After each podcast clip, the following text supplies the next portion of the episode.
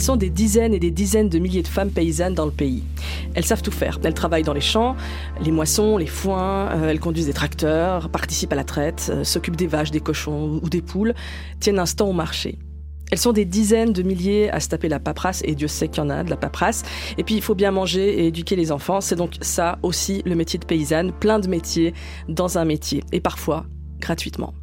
En Suisse, une femme paysanne sur trois travaille sans rémunération. Comprenez, sans salaire, donc sans assurance sociale, sans cotisation, sans retraite. Officiellement, invisible.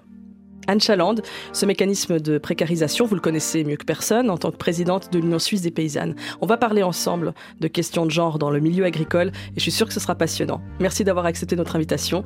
Soyez la bienvenue.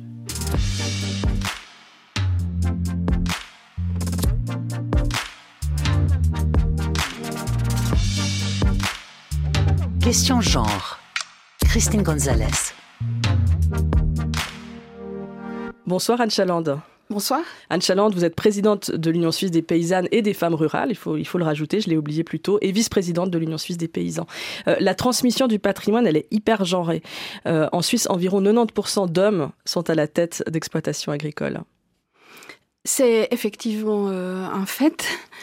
On voit aussi maintenant que chez les plus jeunes, la proportion de femmes qui sont propriétaires de l'exploitation agricole ou copropriétaires augmente. Je pense que ça s'explique par l'histoire. Euh, traditionnellement, les hommes ont été à la tête et en possession des exploitations agricoles. Et puis comme en principe une exploitation agricole change de main à chaque génération, c'est-à-dire à peu près tous les 25 ans, il faut du temps pour que ça change. Mais on voit chez les jeunes qu'il y a des modifications à ce niveau-là. Bah, ils reprennent très souvent l'exploitation, enfin les, fils en fait, euh, aussi avant de se mettre en couple. C'est pas un détail. Oui. Ce qui fait qu'après, euh, quand ils tombent amoureux, quand ils se marient, en fait, euh, l'exploitation est déjà à leur nom. Alors ça ajoute à l'inertie du processus de changement, effectivement. Euh, en général, c'est au moment où on obtient son CFC, donc vers 18, 20 ans, ou jusqu'à 35 ans en général, que les jeunes reprennent l'exploitation des parents ou au moment où les parents arrivent à la retraite. Et puis c'est vrai que dans la mesure où euh, une majorité des exploitations sont en main masculine, il y a encore chez certains cette tradition de remettre, où il y a eu longtemps cette tradition de remettre au fils aîné, même pas au deuxième, mais au fils aîné. Donc là, il y a vraiment une grande inertie avec un changement. Là, c'est une information qu'on doit donner aussi, un, mouvement qu'on doit soutenir. Euh, c'est aussi possible de remettre à une fille. Oui, oui, évidemment. Euh, c'est assez naturel même de penser qu'on peut céder euh, son exploitation à sa fille, mais il reste encore une idée, l'idée que les filles, finalement, elles pourraient bien se marier à un agriculteur. Alors chez certains, peut-être que ça reste imprimé, euh, cette idée aussi de la transmission non seulement du patrimoine, mais d'une nom de famille liée à l'exploitation agricole. Mais depuis toutes les variations possibles au niveau du nom de famille, je ne crois pas que ce soit, ça doit être le critère le plus important. Et puis il y a des éléments qui facilitent aussi maintenant l'installation des fils, la mécanisation, le changement de la représentation qu'on a des différents rôles. Toutes ces questions-là, le fait qu'il y a aussi maintenant beaucoup de... Les femmes sont bien représentées dans les formations agricoles, que ce soit la formation d'agriculteur-trice ou la formation d'agronome ou avec notre formation de paysanne. Et puis tout ça, c'est des facteurs qui permettent en parallèle du changement des mentalités, de permettre aux jeunes femmes de se positionner pour pouvoir mm. reprendre une exploitation. la formation, la formation c'est central aussi. Évidemment. Alors il y a des améliorations, mais il y a encore euh, mm. du job pour expliquer les choses. Et, ce chiffre, une, paysanne sur trois qui n'est pas rémunérée? Oui, alors ça c'est une autre question. C'est la, indépendamment de la question de qui est à la tête de l'exploitation ou qui est propriétaire de l'exploitation, il y a la question de savoir qui travaille. On sait que le trois quarts des personnes qui travaillent sur les exploitations agricoles en Suisse, ce sont des membres de la famille. Une grande majorité des conjoints ou des conjointes. En très grande majorité des femmes, c'est pour ça que je parle très souvent uniquement des femmes, c'est pour simplifier. Et puis effectivement, en 2012, elles étaient 70% euh, à ne pas être rémunérées. Puis là, depuis 2022, on a des nouveaux chiffres. 55% sont rémunérés, les autres euh, pas encore. Donc, c'est des, chiffres, ouais, des chiffres qui, qui, donnent espoir, oui. mais qui sont encore alarmants. Ah oui, mm. alors euh, parce que ouais, le travail non rémunéré, ça prive les, comme je le disais, les paysannes de retraite, d'assurance sociale. Alors la retraite, ça veut dire que la paysanne, quand elle arrive à l'âge de la retraite, elle va toucher une retraite souvent minimale par le biais des cotisations que son mari a payées, si tant est qu'elle était mariée et qu'il a payé suffisamment. Ça, c'est une première chose. Sans revenu, on n'a pas accès au deuxième pilier et surtout on n'a pas accès à l'assurance maternité. Et puis sans revenu, ça veut dire qu'en cas de divorce ou de liquidation du régime matrimonial par suite d'un décès, par exemple, euh, il y a toute un, une palette d'éléments financiers négatifs et qui sont négatifs en défaveur du conjoint qui n'est pas propriétaire. Mmh. Et certaines de ces femmes disent, en fait, pas de salaire, je le comprends parce que parce que je travaille pas, j'aide j'aide mon mari. Et vous, votre, votre job aussi, vous insistez à dire non, c'est pas de l'aide, c'est du travail. Alors il y a ce premier facteur, c'est vrai qu'on a toujours le réflexe de dire j'aide mon mari sur l'exploitation. Non, je collabore avec mon mari ou nous gérons ou nous menons l'exploitation, ça c'est un premier élément. Puis il y a l'élément que quand on se met en couple, en général on est amoureux, on peut pas voir ce qui est négatif, la même chose qu'on peut pas imaginer une invalidité. Et puis on, travaille ensemble, on est une équipe, on travaille ensemble. C'est pas évident non plus de réclamer euh, syndicalement vis-à-vis de son conjoint.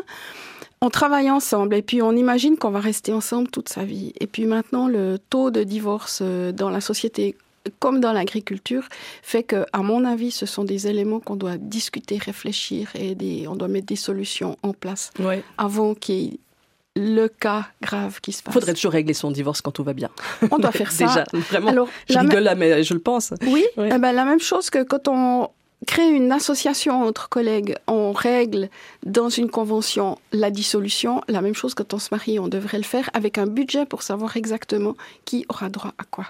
Il y a une crainte aussi de, complexité administrative des formulaires en plus à répondre, enfin, à gérer encore plus de. Bien sûr, ben, l'administratif, les assurances, toutes ces questions-là, c'est compliqué. Euh, mais moi, je l'ai vécu hein, comme jeune femme.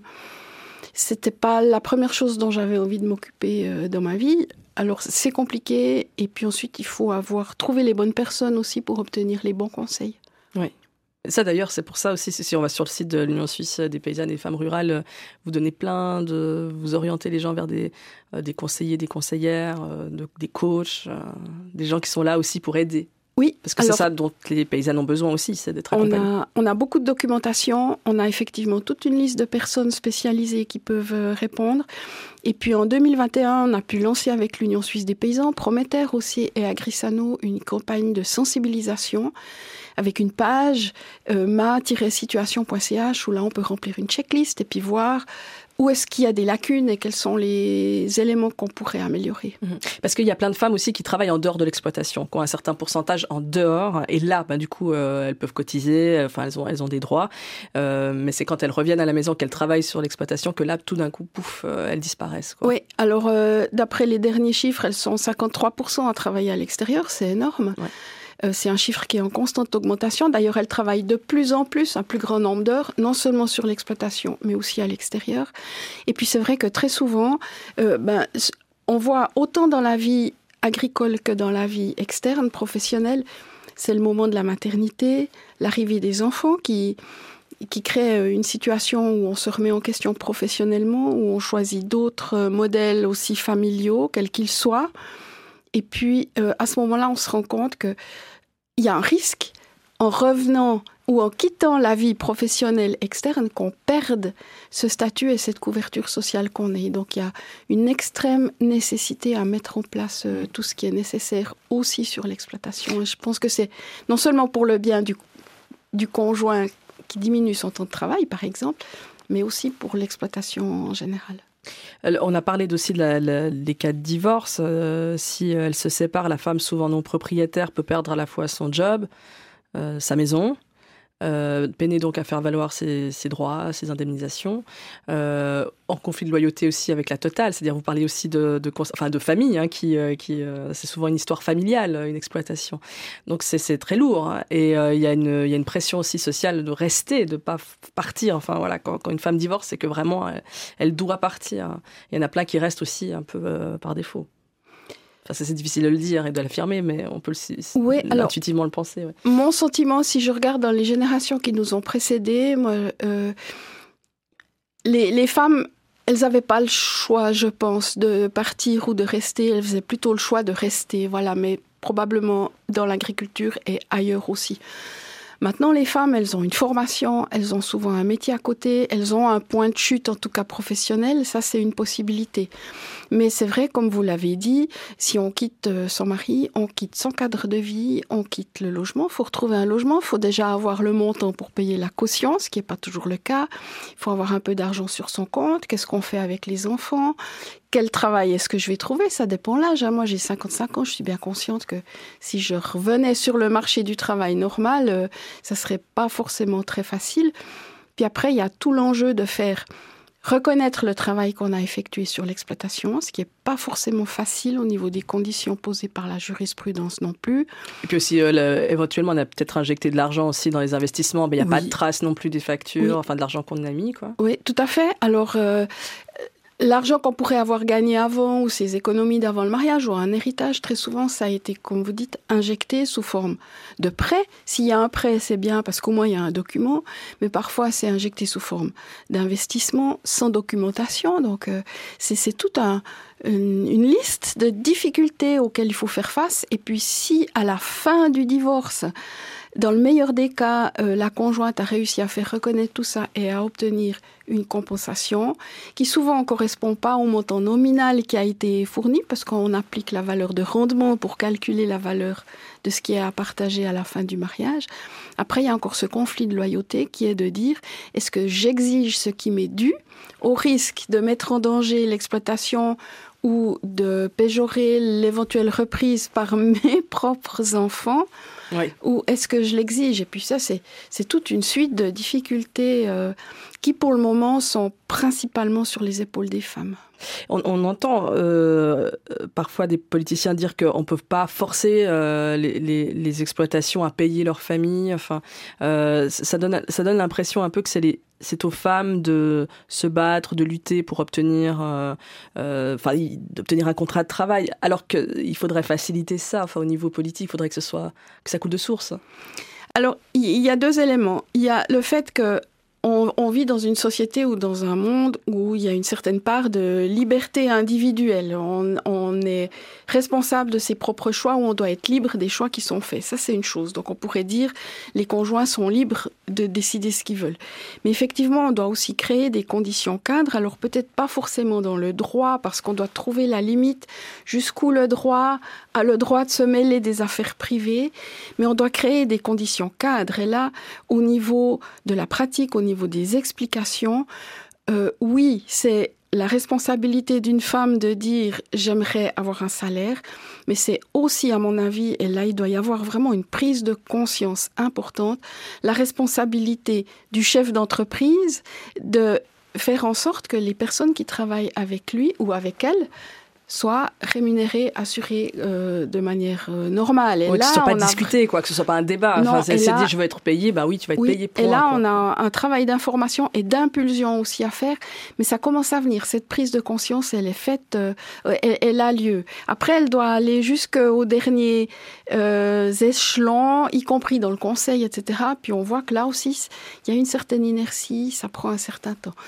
Mais dans un projet euh, participation des femmes dans les organisations agricoles, euh, il y a quelques années, il avait il y avait eu une analyse de la manière dont le conseil était donné, et puis on s'était rendu compte que plus les conseillers, conseillères étaient jeunes ou féminins, plus il y avait une compréhension pour ça.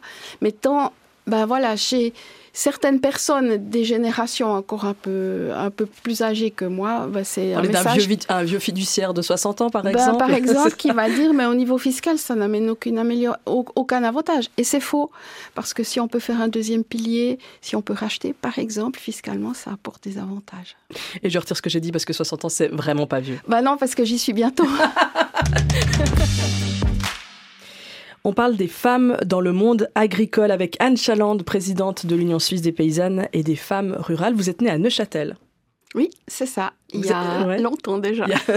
Oui, longtemps, quoi, une cinquantaine d'années. En 68. Vous avez eu quel genre d'enfance?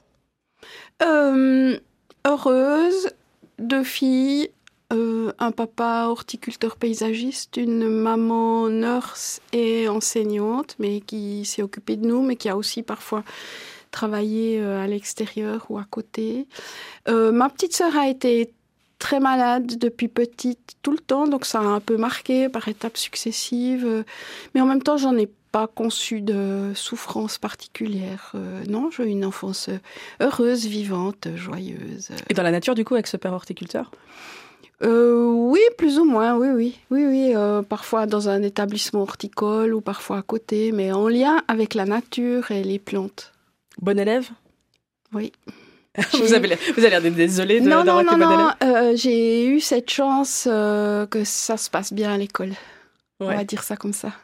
Un grand sens de la justice, déjà, là Oui, je crois. Vous étiez capable de piquer une crise pour un truc euh, qui vous semblait injuste? Pas une crise, mais d'être euh, très fâchée. Vous avez un souvenir comme ça de, fâcherie? Non, non, mais d'une manière générale, je n'aime pas les injustices, j'ai de la... j'aime pas les incohérences, j'aime pas la bêtise. Et il y en a pas mal dans un parcours euh, scolaire. oh oui, bien sûr, oui, oui, et même après. même après, c'est vrai. Comment ça s'est passé à l'école? Mais bien. Ouais. Euh, j'ai eu une période où j'étais une élève, je crois, un peu turbulente. Euh, parfois, j'avais des annotations dans mon carnet parce que, ben voilà, j'aimais bien contredire les professeurs, euh, mais bien intégrée. Éducation genrée? Comment dire? Je sais pas, à l'époque, on se posait pas la question. Ben voilà, j'avais, euh, j'ai un papa, une maman, on était deux filles. Euh, moi, je me suis, je, me suis jamais posé de questions par rapport à ça, jamais senti en questionnement par rapport à ça. Et puis, oui, probablement genré. Alors, pas par rapport à mes choix de formation, parce qu'en fait, c'était plutôt, tu de la chance de pouvoir faire des études et puis choisir un métier où tu as la possibilité plus tard d'être indépendante. C'était pas lié à un genre ou à un type de formation. Une seule fois, j'ai senti la question de genre. Euh, mon papa joue toujours d'ailleurs dans une société de musique. Et puis j'avais envie, ça m'intéressait, j'aimais beaucoup euh, cet ensemble, cette musique. Alors ça, s'était pas adressé à moi particulièrement, mais à l'époque, j'avais entendu, voilà, le jour où il y aura une femme dans la fanfare, euh, on démissionne. Et puis après, il y a eu des femmes, et puis qui jouaient très bien, qui étaient sympathiques, et puis tout est venu naturellement. Mais ça, c'est un souvenir que j'ai. Après, j'ai un autre souvenir quand j'ai fait un entretien pour choisir ma place de stage. Euh, où on m'a dit, euh, madame... D'avocate, hein, donc vous avez fait des études de droit. Voilà, exactement. Et vous avez toujours après, à Neuchâtel. Euh, un stage d'avocate. J'ai fait le stage d'avocat pour compléter ma formation. Et puis j'ai entendu, madame, les avocates sont soit ce ne sont plus des femmes, soit ce sont de mauvaises avocates. Est-ce que vous voulez toujours euh, faire ce stage? Et j'ai dit oui. En fait, ça m'a plutôt renforcé dans mon impression de dire bah, je vais vous montrer euh, de quoi on est capable. Donc être avocate, c'est plus être une femme. C'est ça qu'on vous disait. Le... Ben, voilà, mais c'est. on sait que, c'est des bêtises, mais c'est ça, c'est ça le message qu'on vous livrait, c'est-à-dire euh, oui, renoncer à. C'était un préjugé fondé peut-être sur. parfois, on a tendance comme humain à se fonder sur un exemple qu'on a ou deux exemples qu'on a, puis on a humainement cette tendance à généraliser en pensant que c'est partout comme ça. Je pense que c'est complètement faux. C'est un, monde, un monde d'hommes, hein, le, milieu de droit à l'époque. Euh, oui. De moins en moins, mais ça le reste. Oui, tout à fait. Ouais. Ouais. Ça vous le Probablement que ça a changé, ça a probablement énormément changé. Euh, euh, si on prend dans l'agriculture, ça change. Chez les vétérinaires, ça change. Il y a plein d'endroits où ça change beaucoup. Il y a une sensibilité différente. Mais à l'époque, euh, cher maître, on, c'était pas chère maîtresse. Bon, je sais pas si ça aurait bien passé en fait. oui, ça, c'est troublant. Mais voilà, je l'ai plutôt en général utilisé comme un moteur pour aller de l'avant. Mhm. Après, on, a notre intérieur, comment on ressent et on manage les choses, et puis il y a comment on a envie de faire à, l'extérieur. Donc vous avez euh, entrepris des, études euh, de droit, vous avez d'ailleurs travaillé euh, aux côtés du conseiller fédéral Jean-Pascal Delamura, mais votre rêve d'enfant, là vous l'avez un peu nié à ce moment-là de votre parcours, parce que votre rêve d'enfant, et je lu, c'était de, de faire des enfants et d'être mère au foyer. Oui, alors mon rêve qu'une fois j'ai exprimé par les mots, c'était d'être une fois dans ma cuisine avec une jaquette en laine pour faire des confitures. voilà. Euh, parce que bah, probablement, ça se voit pas peut-être, mais je suis quelqu'un d'assez... Je suis un peu timide, euh, plutôt introverti, voilà, mais je me, je me maîtrise, je me soigne, comme disait Pierre Richard. Mais c'est vrai que c'était ça mon souhait, un peu être à l'intérieur, quoi. À l'intérieur, euh, mais avec un côté social aussi, partager, donner, être, avec d'autres, y compris avec des enfants, oui. c'est, mais je saurais pas expliquer pourquoi. Mm. C'était mon souhait, euh, voilà. Vous, vous, saviez que vous seriez mère un jour ou l'autre? Vous, l'aviez toujours su, vous l'avez senti?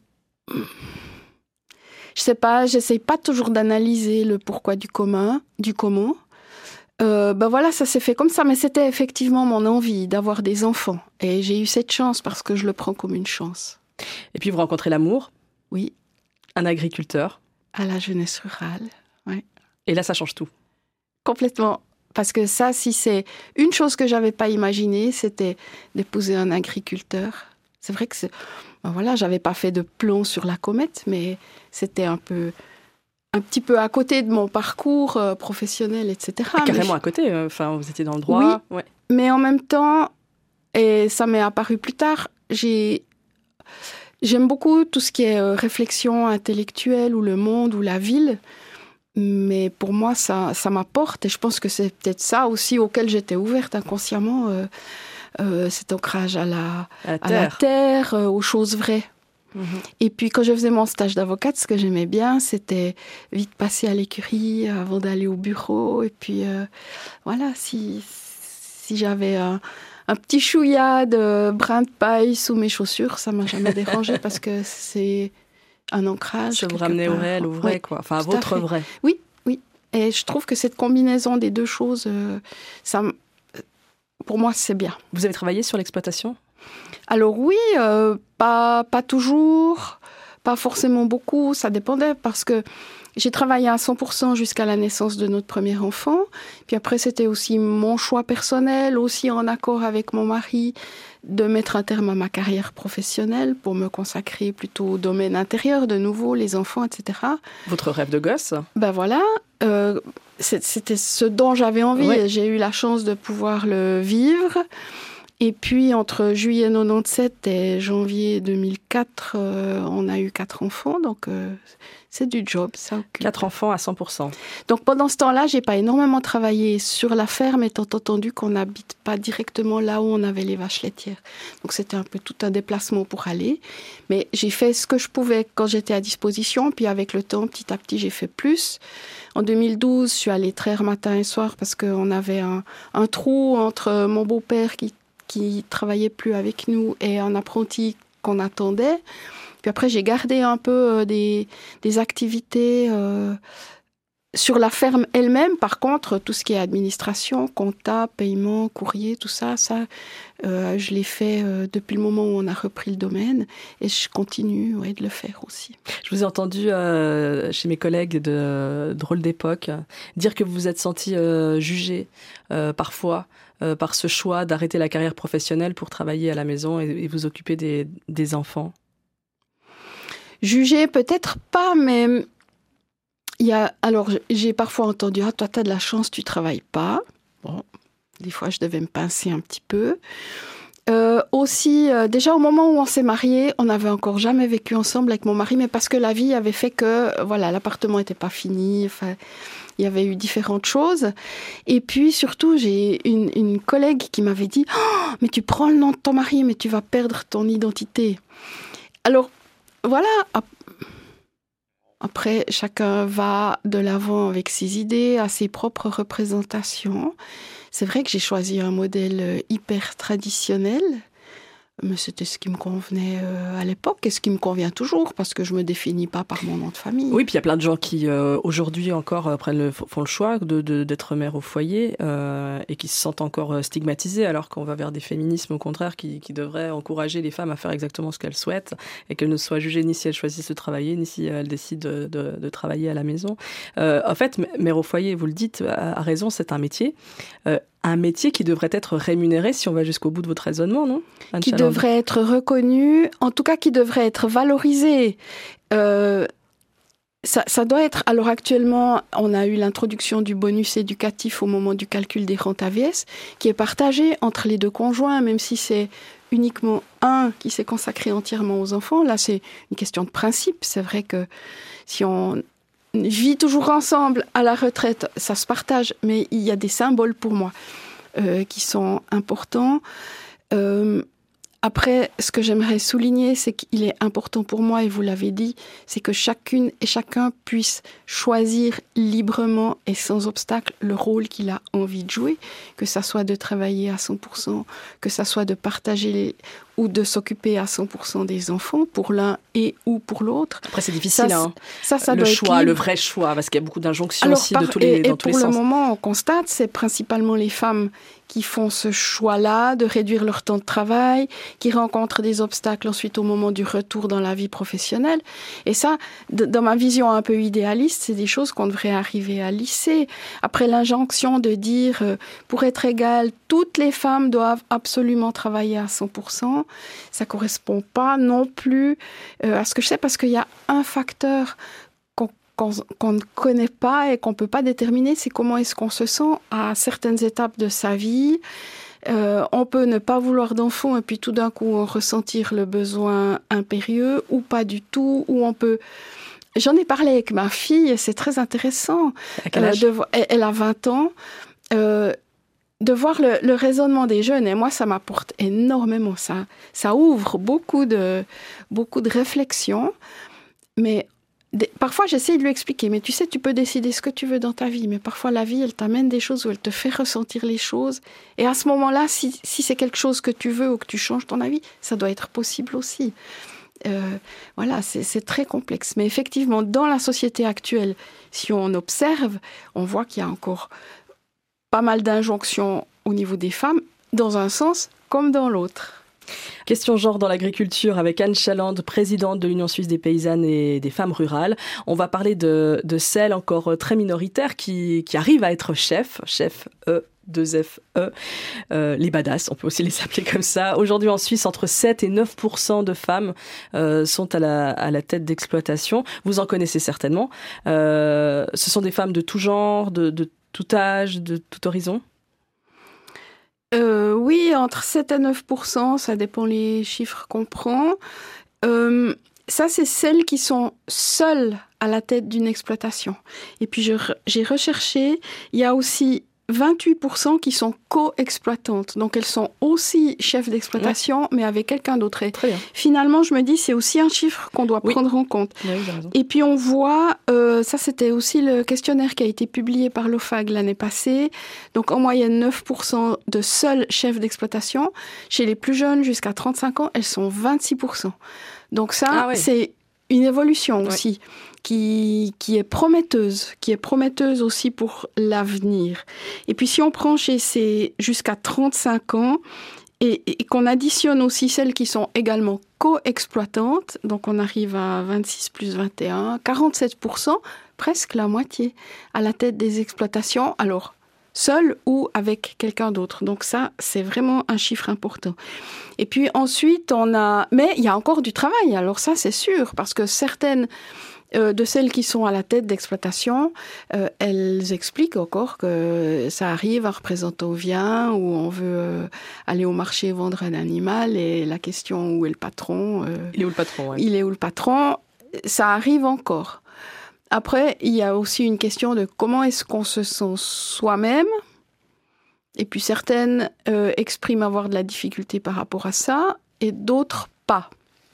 Voilà. Mm. Après, il y a des questions de, comment on se positionne soi-même ou comment on le vit. Et puis après, sur, il y a euh, donc environ euh, à peu près la totalité des conjointes travaillent ou donnent un coup de main ou aident, comme on disait au début de l'émission, euh, dans l'exploitation.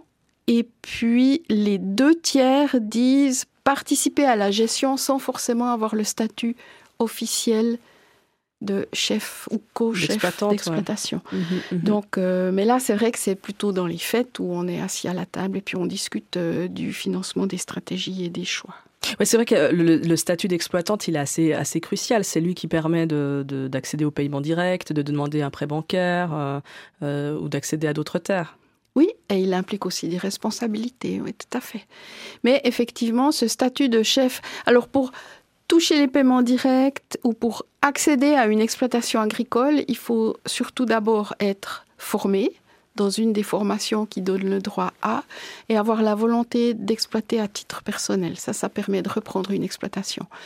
Et la possibilité. Exactement. à condition qu'il y ait une exploitation à remettre. Oui, à remettre, oui. Qu'il n'y ait pas de fils de l'exploitant qui reprenne. Non, là, je, je, schématise, mais c'est vrai qu'on voyait que la réalité n'est pas si loin de ces schémas traditionnels qui sont encore euh, très vivaces. Vous connaissez un modèle d'agriculteur, d'agricultrice qui casse complètement les codes, qui brise euh, euh, ce schéma euh, traditionnel?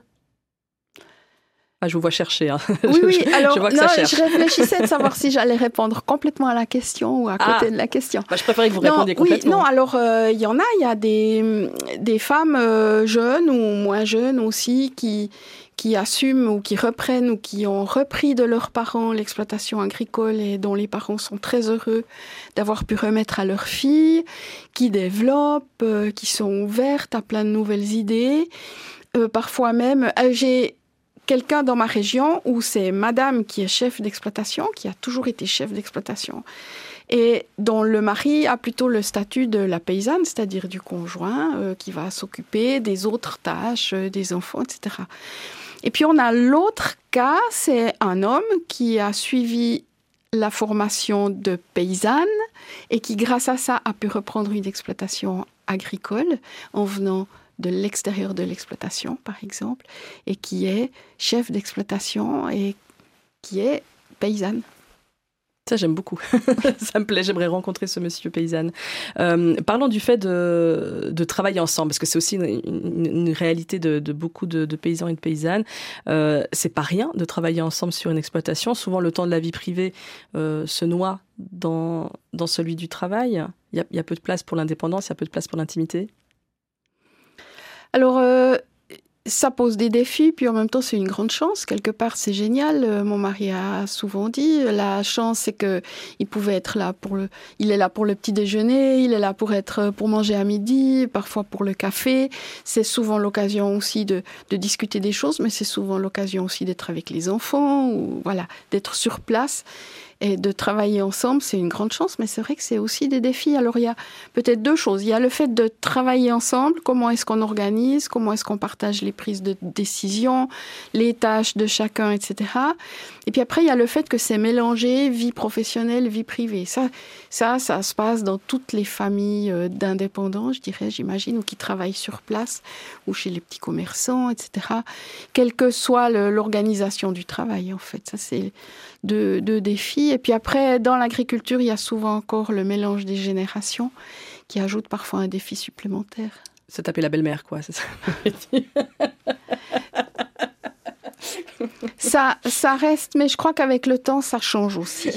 de quoi les belles-mères changent Oui, la manière de, de, voir les choses. Euh, mais de vivre ensemble, en tout cas. De vivre ensemble. Après, c'est vrai que très longtemps, par exemple, le droit d'habitation était une institution hein, qui permettait aux parents euh, de euh, de pouvoir rester habité là à moindre frais, etc. Puis en même temps, maintenant, on se rend compte que c'est un fil à la patte, autant pour les remettants que pour les repreneurs, et puis qu'il faut peut-être partir dans des idées un peu plus souples, ou peut-être avec plus de distance, ou en tout cas une meilleure séparation des ménages. des portes. c'est ça, exactement. Mais on, rigole, mais il y a encore des... J'ai souvenir d'une collègue qui m'expliquait que euh, la cuisine, la salle de bain et la porte d'entrée étaient communes aux deux couples. Euh, effectivement, ça peut être euh, extrêmement formidable aussi de, de, de, bosser en famille, mais, mais ce temps euh, du, du, privé euh, et du professionnel qui se, qui se mélange, ça peut créer aussi ce qu'on appelle de, simplement le surmenage, c'est-à-dire qu'il n'y a, plus, il y a plus de frontières entre bon, maintenant on s'arrête et puis hop, c'est un temps pour nous et puis on se repose et puis on regarde la télé, enfin on, s'arrête. Il y a dans l'agriculture, et ça vous, vous, vous rendez sensible aussi vos membres, quoi. attention, les personnes qui travaillent dans l'agriculture sont deux fois plus touchés par le burn-out que le reste de la population. Oui, alors ça c'est une réalité, une triste réalité. On a mis, il y a eu un projet. Alors il y a différents projets ici en Suisse romande aussi. Il y a les sentinelles, etc. Ça c'est très important. Non seulement euh, que les personnes soient conscientes qu'elles de prendre conscience des signaux et puis de demander de l'aide assez vite, mais aussi les personnes accompagnantes qui sont autour, qu'elles reconnaissent ça et qu'elles mettent en place des mesures parce que ça peut déboucher sur des situations très douloureuses. Euh, donc ça, c'est un élément. Après, il faut être conscient, dans l'agriculture, on travaille euh, plus que la moyenne, hein, 67 euh, heures par semaine pour un chef d'exploitation, si on tient compte de l'activité sur l'exploitation et de l'activité, par exemple, à l'extérieur ou autre. Les conjointes aussi travaillent énormément. J'ai regardé un petit peu les heures de travail. À un moment donné, j'ai arrêté de compter parce que je suis assez nulle en calcul mental. mais blague à part, c'est important. Et puis, après, il y a le fait que on vit, alors déjà, on vit sur la place de son travail, premièrement. Deuxièmement, on vit avec la nature, avec le climat. Donc parfois, le stress, la euh, météo, le temps des foins, la mmh. météo, etc. C'est pas forcément aux horaires de bureau. Et puis quand on a des animaux, ça ajoute encore un facteur supplémentaire, c'est que les animaux, c'est tout le temps. la, traite, euh, voilà, c'est tous les jours.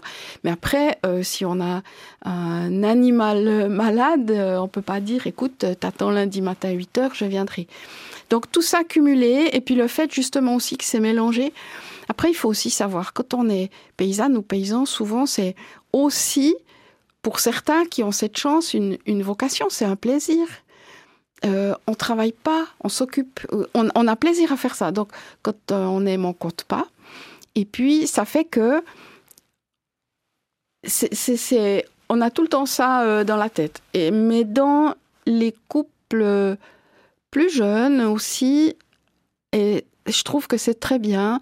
Il y a aussi maintenant cette notion euh, de prendre du temps pour la famille, prendre des vacances, euh, prendre du temps pour soi, ou un peu mieux séparer, etc. Ou alors s'associer avec des collègues ou organiser des tournus avec des collègues pour avoir des week-ends de congé. Ça, c'est aussi des, des modèles qui apparaissent, et ça, je trouve que c'est très important. Anne Chalande, vous êtes présidente euh, de l'Union suisse des paysannes et des femmes rurales et vice-présidente de l'Union suisse euh, des paysans. Euh, sur le terrain, tout, ce dont on parle depuis, depuis le début de cette émission, tous vos arguments, vos revendications, les paysannes y sont sensibles? Oui, les paysans aussi. Il faut toujours répéter, répéter, informer, sensibiliser. C'est comme ça, entre autres, qu'on arrivera aussi à faire avancer les choses, puisqu'une partie des améliorations dépend de la volonté individuelle ou de volonté personnelle. Euh, il faut parler. Et puis, euh, notre association, on essaye vraiment continuellement d'avoir des, des projets ou des activités ou des actions pour aller toujours dans le sens d'une amélioration, pour les femmes en général, puisqu'on a toute cette partie de membres femmes rurales, donc euh, les, questions un peu plus générales concernant les femmes, mais aussi les femmes de l'agriculture et qu'elles soient euh, paysannes, euh, chefs d'exploitation, salariés, agronomes ou quoi ou qu'est-ce, toutes les femmes de l'agriculture. Vous n'êtes pas parfois confronté à une sorte de, culture paysanne qui veut qu'on se plaigne pas, qu'on n'est pas, on va pas théoriser. Enfin voilà, il faut qu'on travaille de toute façon. Oui, alors il y a peut-être euh, ce, côté un peu, un peu taiseux de dire mais finalement c'est allé jusqu'ici, il n'y a pas de raison que ça change. Euh, mais en général, ceux qui le disent, à un moment donné, ils sont confrontés à une difficulté, et puis à ce moment-là, ils disent ah mais mince, euh, si j'avais su, j'aurais pris des mesures avant. Donc on peut aussi, on travaille aussi là-dessus pour expliquer, mais voilà, on ne peut pas savoir ce qui va nous arriver, donc c'est important d'analyser avant, de prendre les mesures avant. Et ça, il y a j'ai l'impression qu'il y a une prise de conscience, autant dans les organisations agricoles que dans les institutions, que aussi à la base. Parce que euh, je, l'ai lu aussi dans quelques articles euh, venant de, professeurs de sociologie euh, rurale. C'est un milieu quand même traditionnel où déjà on communique peu. Est-ce que vous voulez injecter aussi comme énergie, comme ces, ces contrats de travail, etc. Ça implique une grande communication, ça implique de parler, ça implique parfois de débattre. Oui, euh, la communication, c'est une des clés, si ce n'est la clé. que ce soit dans le couple ou avec euh, les autorités, etc. Et puis c'est aussi pour ça probablement que sur notre plateforme aide et soutien, parmi la liste de tous les spécialistes qu'on a répertoriés, il y a non seulement des spécialistes du droit, mais il y a aussi des coachs, des médiateurs, pour, parce que parfois en rétablissant la communication ou en apprenant à communiquer, on peut mettre, tirer les choses au clair en fait. Et ça, c'est vraiment très important. Est-ce que euh, le fait aussi que ce sont des revendications d'égalité qu'on assimile au, féminisme, ça puisse aussi rebuter parfois dans le milieu rural, les, féminismes ou aussi dans, les, villes, hein, bien sûr, euh, c'est mal perçu, c'est perçu comme un combat, comme du militantisme euh, je pense que ça peut parfois déranger. Oui, Voire de gauche. Allez, si je vais jusqu'au bout du raisonnement, c'est un truc de gauche. Je suis pas sûre qu'on nous qualifie de gauche ou moi-même ou voilà.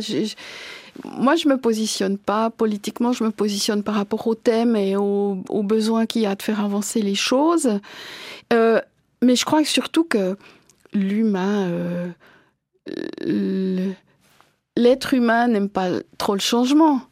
Puis à partir du moment où quelque chose change, ça, ça perturbe.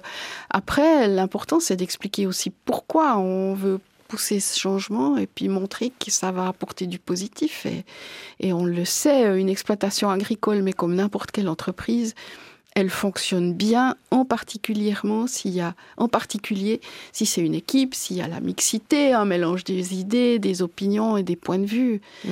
Donc euh, euh, voilà, probablement que ça dérange un peu, mais il me semble de moins en moins.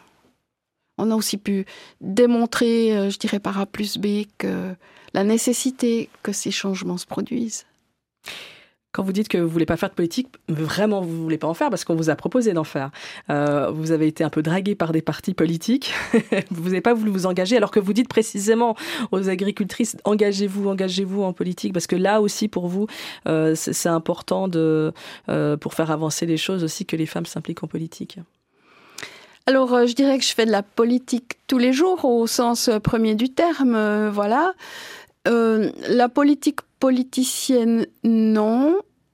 Et j'ai refusé pourquoi? Parce que mon temps actuellement est déjà occupé euh, pleinement. Et puis, je voulais garder mon focus, comme on dit en bon français, euh, mon focus sur euh, l'agriculture et les, et les femmes, sur ces thèmes-là que je travaille actuellement, parce que j'ai l'impression que dans ces thèmes-là, je peux être encore utile. Après, si on s'engage en politique, c'est vrai qu'on on, débouche sur une palette plus large de thèmes. Et puis, ben voilà, j'ai fait ce choix de focaliser vraiment mon attention pour le moment sur ces thèmes que je travaille actuellement. Et il y a encore du boulot. Il y a encore, il y a encore des enjeux importants pour ces prochaines années. C'est la fin de cette émission. Merci Anne Chaland d'avoir accepté l'invitation de Question Genre. Merci beaucoup pour l'invitation. C'était un grand plaisir pour moi. Partagé. Je rappelle que vous êtes la présidente de l'Union suisse des paysannes et des femmes rurales et vice-présidente de l'Union suisse des paysans. Bonne suite. Merci à vous.